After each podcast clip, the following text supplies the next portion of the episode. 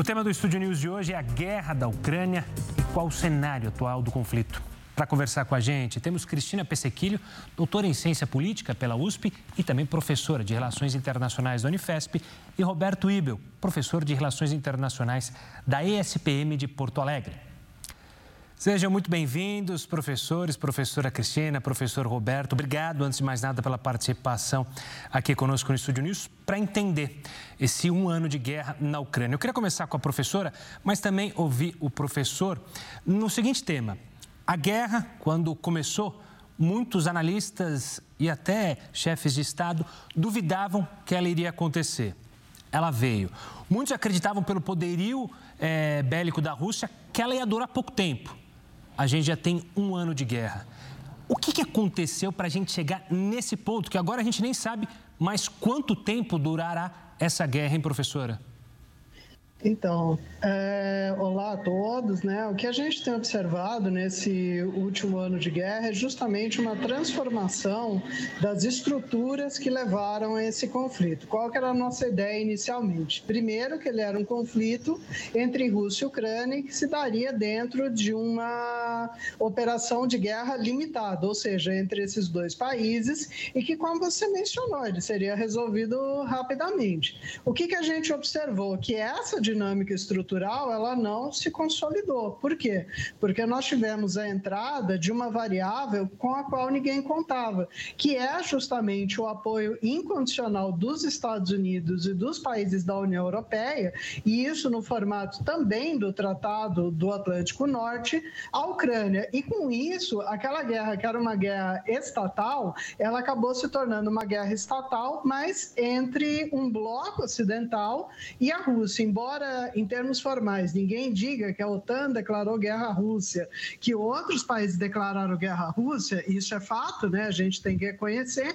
Existe sim uma medida artificial de ajuda à Ucrânia por meio de recursos militares e por meio de recursos financeiros que explica o prolongamento do conflito e explica também a sua não resolução. Então é uma guerra entre estados, mas também é uma guerra por procuração, onde a Ucrânia ela tem sido usada como pivô para atingir a Rússia e também né, outros estados, de uma maneira geral, que disputam a liderança com o Ocidente no sistema internacional, como a China, por exemplo.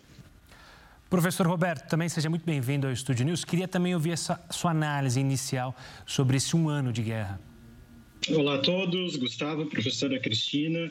De fato, eu me somo à frase da professora Cristina com essa ideia de uma proxy war, né, de uma guerra por procuração, em que de fato nós vimos também um cenário, uma conjuntura que não se desenhou conforme nós esperávamos que talvez fosse acontecer, que é a própria participação da China no conflito, ou ainda não participação da China no conflito, né, que nós vemos hoje uma participação dela muito mais no sentido de colocar-se, né, abster-se em votações-chave, tanto no Conselho de Segurança como na Assembleia Geral da ONU, e a gente imaginava que talvez a China tivesse um posicionamento mais assertivo de apoio à Rússia, no que poderia desencadear ou não a manutenção da guerra nesse período. E eu destacaria ainda um outro ponto, é também relacionado às sanções econômicas. Lá no começo da guerra, no ano passado, quando os Estados Unidos e outros países da Europa começam a aplicar uma política de sanções econômicas, econômicas e comerciais à Rússia, naquele propósito desses países de uma espécie de um estrangulamento, sufocamento da economia russa,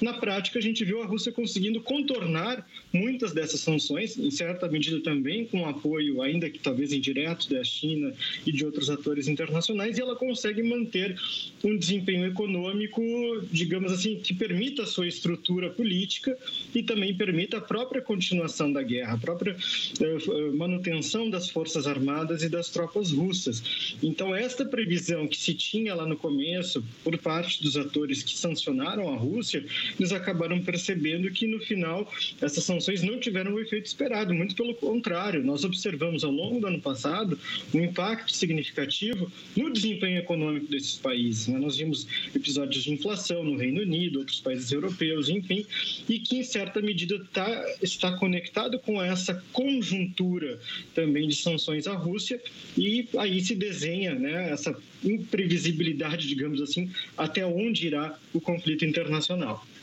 Pegando esse ponto, professor, o grande responsável para conseguir contornar essa situação é, russa enquanto sanções econômicas é Vladimir Putin, porque também, quando a gente olha no início do confronto, muita gente, quando viu a força que a Ucrânia recebeu dos países da OTAN e a força até do seu próprio presidente se mantendo em Kiev, imaginava que Vladimir Putin não tinha calculado bem a ação. Passado um ano, depois de tudo isso que aconteceu, que o senhor mencionou, que eles conseguiram driblar os problemas econômicos que a União Europeia e os Estados Unidos imaginavam que iam causar à Rússia. Então, Vladimir Putin soube caminhar nesse um ano e recalcular a sua rota, professor? De fato, Vladimir Putin é o ator central deste conflito internacional. É, é a figura-chave, digamos assim, de uma perspectiva política, tanto na liderança da invasão às tropas, das tropas russas à Ucrânia, mas também na condução do processo de guerra e repetidamente colocando isso na leitura dos russos. Segundo Putin, seria uma operação militar especial, que na prática a gente observa um contexto de guerra. Sim, ele consegue se manter como uma figura de condução tanto da política, mas também da política econômica da Rússia ao longo do último ano. Muito embora nós tenhamos observado ao longo deste último ano também movimentos da oposição russa, movimentos também de oposição de oligarcas russos que anteriormente apoiavam a Putin, hoje começando a questionar eh, as ações de Vladimir Putin, porque evidentemente a Rússia sofreu impactos econômicos, não aqueles que se esperavam com as sanções, mas ela sentiu os efeitos da guerra também. E hoje, quando a gente olha para o conflito entre entre os dois países, é, é claro que a figura de Putin desponta, porque afinal, a partir da sua deliberação, começa a invasão à Ucrânia. Mas também precisa observar o outro lado, observar também os movimentos geopolíticos de Putin, pensando na expansão da OTAN na fronteira da Rússia. Né? A OTAN sempre se expandindo nas últimas duas décadas, praticamente, em direção à fronteira com a Rússia. E aí a leitura que Putin faz é que sim de uma, um controle, digamos assim, ou até mesmo uma presença maior dessas tropas ocidentais, forças ocidentais, no, no horizonte da Rússia, próximos à Rússia. E acho que isso é importante de pontuar também, pensar que a resposta russa foi uma invasão à Ucrânia, mas também a resposta Rússia, da Rússia é a manutenção da guerra ao longo deste último ano. Então, sim, a figura central é Vladimir Putin. Professora, ainda analisando é, Vladimir Putin, a gente consegue ter ideia hoje do que realmente Putin quer? Professor bem mencionou, havia um incômodo claro dessa aproximação da OTAN justamente em países da ex-União Soviética. Mas hoje, o que, a gente pode imaginar que Vladimir Putin quer? São os territórios que ele conseguiu ali ao leste e ao sul da Ucrânia? É mais, é uma aniquilação completa do Estado ucraniano, ou seja, juntar os povos, como ele mesmo menciona em inúmeros discursos? Ou tem algo aí que a gente não consegue decifrar? Ah, então, Gustavo, Roberto, quem nos assiste, eu acho que nós temos que colocar aqui duas coisas na mesa, né? Como o professor Roberto já falou, é uma guerra geopolítica, mas também é uma guerra geoeconômica. E se a Rússia sobrevive às sanções, é por conta de um rearranjo na divisão do mundo. Então, nós temos China, Índia, países do Oriente Médio e também da, da região africana, que hoje não se estão contrapondo à Rússia, mas há também toda essa dimensão geopolítica de uma guerra de defesa. Eu acho que precisa ficar bem claro que a gente está lidando aqui com duas narrativas, né? Que é um pouco narrativa é o termo da moda. Uma é a narrativa do Ocidente, que diz que o Putin é um ditador autoritário, uh, etc. E aí você tem a narrativa do Putin, que diz que o Ocidente quer aniquilar a Rússia em termos civilizacionais. E no meio dessas duas coisas, a gente tem uh, uma visão que a gente apresenta como politicamente mais coesa, né, aqui para quem nos assiste, que é o seguinte: é uma guerra que ela inicia como uma guerra defensiva, de certa maneira, como uma resposta aos avanços ocidentais da Organização do Tratado do Atlântico Norte e da União Europeia, as fronteiras russas, né, uma política de estrangulamento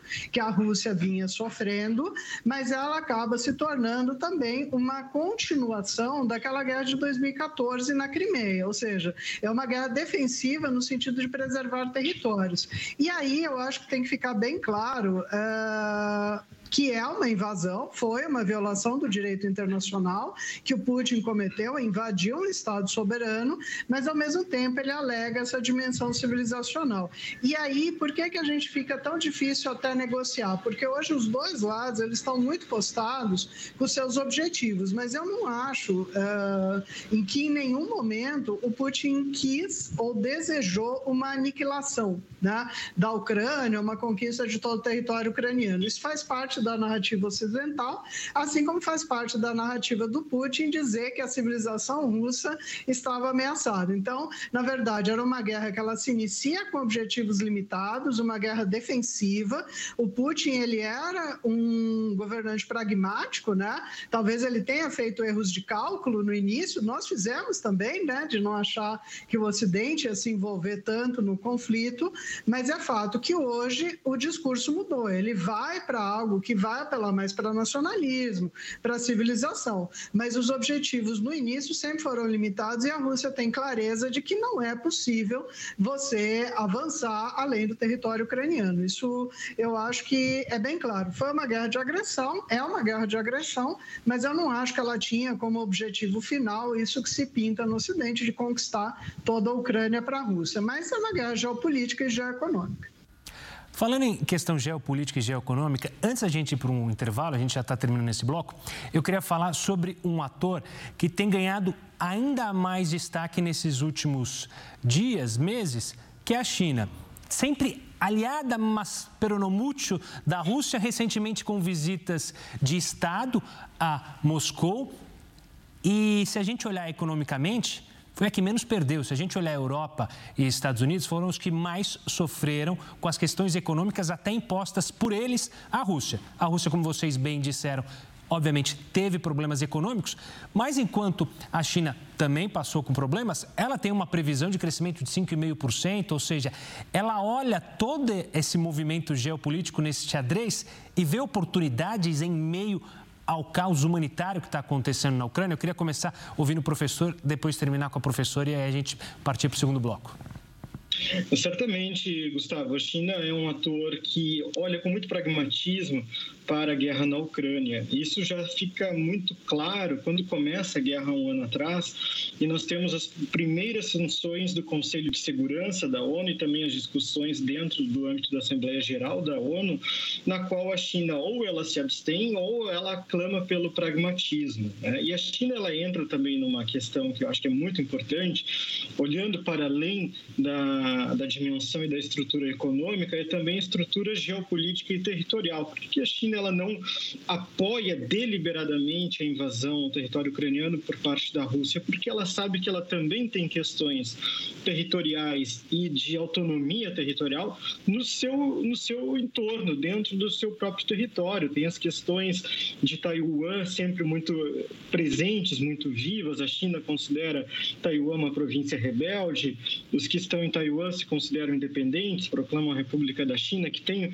uma certa simpatia do Ocidente principalmente Estados Unidos, e tem outras questões territoriais da China, pouco menos faladas, mas também conhecidas, que são as questões do Tibete, de Xinjiang, dos uigures e as questões das regiões administrativas de Macau e Hong Kong. Ou seja, a China sabe que qualquer movimento que pudesse balizar, pudesse conhecer, dar um reconhecimento ao pleito russo de anexação das regiões de Donbass, como Donetsk, Luhansk, a própria Crimeia, isso poderia ser usado em algum momento contra a própria China com relação a esses territórios que eu mencionei. Então, ela vai adotar um tom mais pragmático, inclusive adotando a abstenção em algumas votações chave durante a guerra da, na Ucrânia no Conselho de Segurança, sabendo disso e também olhando para uma questão mais econômica, uma questão também mais comercial.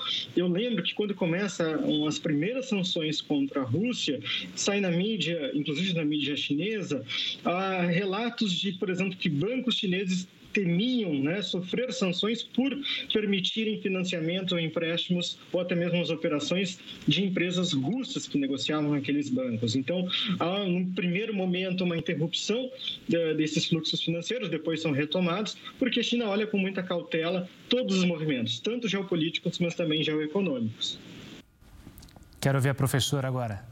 É, completando o que o professor Roberto falou, Gustavo, quem nos assiste também, o que nós temos aqui é uma postura da China como uma grande potência. Eu acho que a China, no início, ela tentou manter uma postura de menor envolvimento, mas certamente ela tem noção de que essa guerra da Ucrânia com a Rússia é, de certa forma, um laboratório do Ocidente para casos futuros. Né? Então, por exemplo, a questão de Taiwan e aí, eu acho que uma coisa muito interessante é o compromisso da China, até hoje não quebrado, de não ajudar em nenhum momento militarmente a Rússia. Né?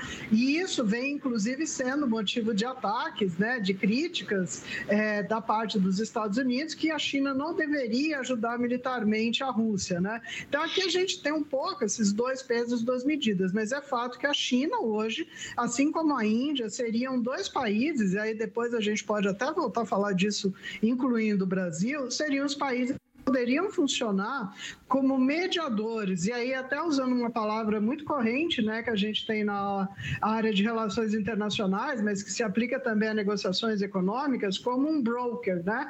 Ou seja, aquele que vem, né, quebrar, que vem negociar e tentar colocar as coisas na mesa. O problema é que para haver negociação, é preciso haver vontade, principalmente dos principais interlocutores. Então, embora Índia, China e Brasil falem na necessidade de multilateralismo e de sentar à mesa de negociação diplomática, esse ainda parece um sonho distante.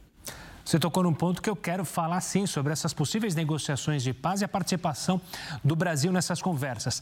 Mas antes, a gente precisa ir para um rápido, um rápido intervalo. O Estúdio News volta em instantes para tratar mais sobre esse um ano de guerra na Ucrânia. Continue conosco.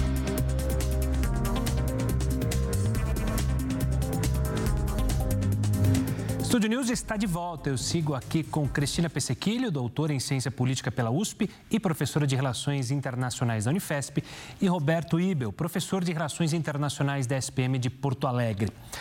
Professores, quero tocar nesse ponto que a professora levantou sobre as negociações de paz. Primeiro, olhando do ponto de vista brasileiro. Nesses últimos dias, a gente viu a participação do Brasil para buscar uma negociação, o presidente Lula, no passado, em governos anteriores, tinha esse objetivo de colocar o Brasil como uma liderança internacional. A gente viu a postura dele, é, principalmente com o Haiti, mas agora a gente está falando de uma confusão enorme mundial, geopolítica e geoeconômica. O Brasil, de fato, tem poder para se sentar à mesa com esses gigantes e tentar uma mediação? Ou está mais aí uma agenda é, positiva do governo Lula para tocar as manchetes dos jornais? Eu queria começar analisando esse ponto, professora. Olha, eu acredito que sim. O Brasil ele tem um poder diplomático reconhecido há muito tempo, né? O que ocorreu foi que nós tivemos meio que um gap, né, durante os últimos quatro anos e agora a gente está retomando essa credibilidade e legitimidade internacional. Agora a questão é um pouco aquilo que eu havia mencionado. Nem o Brasil, nem a China, muito menos a Índia, lembrando que a Turquia tentou fazer um papel similar, hoje estão conseguindo fazer fazer essa mediação justamente porque existe uma política de absolutos, né? O que, que eu estou chamando de política de absolutos? O Zelensky diz que ele vai lutar até a vitória final, o Putin diz que ele vai lutar até a vitória final, e na verdade o que a gente vê é uma guerra de desgaste que se prolonga. Mas de fato, o Brasil ele tem essa credibilidade diplomática, né? Você mencionou, Gustavo, a questão do Haiti, né? E a gente poderia mencionar outros cenários, né? Também onde o Brasil Brasil teve um papel importante na América do Sul. A questão do governo Fernando Henrique, do Lula, de negociar a paz na Venezuela, de negociar também transições pacíficas aqui na Argentina. Existe todo o envolvimento em comissões de ações para operações de paz, missões de paz. Então, na verdade, o Brasil teria expertise para isso.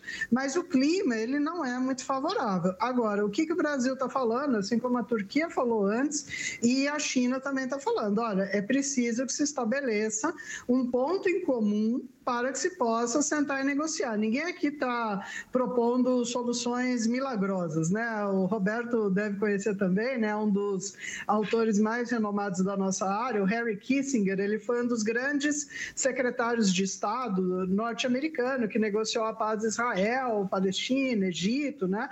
E ele dizia o seguinte: negociação é sempre perda, né? Lógico que eu estou parafraseando. Então, os dois lados teriam que estar dispostos e os Unidos e a União Europeia também a ceder alguma coisa nessa ajuda indefinida à Ucrânia. E outra coisa que o Kissinger falava e que tem que ser trazido aqui para a nossa experiência é que você precisa da garantia de seguranças para todos, né? Então, não só para a Ucrânia, mas também para a Rússia, que as mediações elas sejam feitas por partes não envolvidas, e aí que o Brasil entraria diplomaticamente, tanto que a gente teve uma declaração muito importante do presidente Lula sobre a questão de fornecimento de munições para a Ucrânia. Ele falou: eu não vou fornecer munições, mas eu vou condenar a invasão. Então, o Brasil ele está tentando fazer esse meio de campo. Agora, se vai ser possível chegar a isso de uma maneira gradual, aí já, já fica em aberto. Como eu falei, eu, hoje, se vocês estarem é, no dia que esse programa for ao ar, resolver no YouTube, né? Nesse um ano de guerra, eu não sou uma pessoa muito otimista. Eu era mais há um ano atrás. Pode ser, como a gente falou, né? No início, a gente errou bastante nas previsões. Agora, é fato que parece haver o maior desejo de prolongar a guerra do que sentar para negociar. Mas não dá para você negociar sem Brasil, sem Índia, sem China e mesmo sem a Turquia, que foi um dos primeiros negociadores dessa tentativa diplomática. Professor, apesar da postura um pouco ceticista da professora, claro, com toda a razão, a gente pode imaginar que para haver uma negociação, é impossível que essa negociação seja controlada por OTAN, digo aí União Europeia, e Estados Unidos, que para haver de fato uma negociação, se sentar à mesa, será essencial a participação justamente dos países do Polo Sul, só eles poderiam representar uma neutralidade para se sentar à mesa. E aí a gente já citou o Brasil, tem a questão da Índia, tem os países da África, África do Sul principalmente. Mas será que a Ucrânia estaria disposta? Porque ao lado ela tem a União Europeia. É, é difícil, né? É, imaginar que todos sentem à mesa, mas só a região sul do globo poderia auxiliar numa possível conversa de paz? Aí eu me somo também à, fala da professora Cristina. Eu acho que também depende muito da vontade da Ucrânia e a vontade da Rússia em entrar numa mesa de negociações, independentemente de quem vá ser o mediador, seja algum ator do norte global, do sul global, ou qualquer outra expressão que a gente possa utilizar para fazer essa divisão entre o Ocidente e o mundo pós-ocidental, mas no sentido de que se Moscou e Kiev não terem, não apresentarem o um interesse para uma negociação em que estejam dispostos a abrir mão, seja de questões territoriais, de questões uh, fronteiriças, enfim, até mesmo geográficas, econômicas, essa negociação não vai ocorrer. E eu acredito também, indo uh, na mesma direção da professora Cristina, é que tanto Brasil como Turquia, China, Índia e talvez outros atores do G20 tenham uh, um interesse, eu não diria um interesse puro, mas um interesse em levar adiante uma negociação com um ganho mútuo para todos, tanto para a Rússia como para a Ucrânia, porque fica muito evidente, Gustavo, para quem está assistindo agora também neste um ano de guerra, que se nós tivermos eventualmente e hoje praticamente possível de socorrer uma mediação da guerra pela OTAN ou pelos Estados Unidos ou outros atores que tenham já um lado muito definido, dificilmente essa negociação ela vai trazer benefícios para ambos os lados. Ela vai incorrer em perdas, sejam em perdas para a Rússia ou em perdas para a Ucrânia. Me chama a atenção a reunião dos ministros de Economia, de Fazenda e do Banco Central nessa semana que aconteceu, do G20. Né? O ministro Haddad esteve presente e essa reunião do G20 ela não conseguiu trazer à tona uma declaração em conjunto para a condenação da guerra e para propor, inclusive, uma rodada de negociações. Então, o próprio presidente Lula havia visita Argentina, Uruguai, reunião da CELAC no mês passado, de que o G20 talvez seria um ator importante para a mediação do conflito. Né? Então, nós vamos observar também como é que os atores do G20 vão se portar em uma hipotética rodada de negociações. E acho que outro ponto importante trazer para quem está nos assistindo é que nós temos dois movimentos que não necessariamente andam juntos. Temos negociações para o cessar-fogo, ou seja, interrupção das hostilidades, interrupção da luta armada de fato, e negociações de paz para finalização e concretização do conflito. As de cessar-fogo, nós tivemos alguns eventos ano passado, mediadas pela Turquia e respaldadas pela ONU, para o livre trânsito no Mar Negro, né, de navios, embarcações tanto da Ucrânia como da Rússia. Tivemos um ensaio lá no começo também que Israel se colocaria como um ator para as negociações de cessar-fogo e até mesmo Belarus, a Bielorrússia, havia se colocado, mas depois ela toma um posicionamento muito claro de apoio à Rússia. Então, esse cessar-fogo que nós estamos falando hoje, mas também pensando na possibilidade, aí no longo prazo, sem uma perspectiva de quando isso vai acontecer, de negociações para a paz de fato, o fim da guerra e também os eventuais reparos de guerra que possam ser necessários por parte da Rússia, por parte da Ucrânia e também as definições territoriais. Professora, a gente falou muito da questão da China, mas a gente ainda não entrou é, para falar sobre justamente o outro gigante, Estados Unidos. É, como a senhora vê o papel americano e o papel principalmente do atual líder americano, Joe Biden, nesse um ano de guerra? É bom lembrar que lá no começo o governo americano e a inteligência americana sempre falavam, eles vão invadir. E a Europa sempre mais é, reticente dizia, não, não deve ocorrer a invasão, até que de fato ocorreu a invasão. Como a gente pode calcular ou olhar e quantificar o papel dos Estados Unidos nesse um ano de conflito?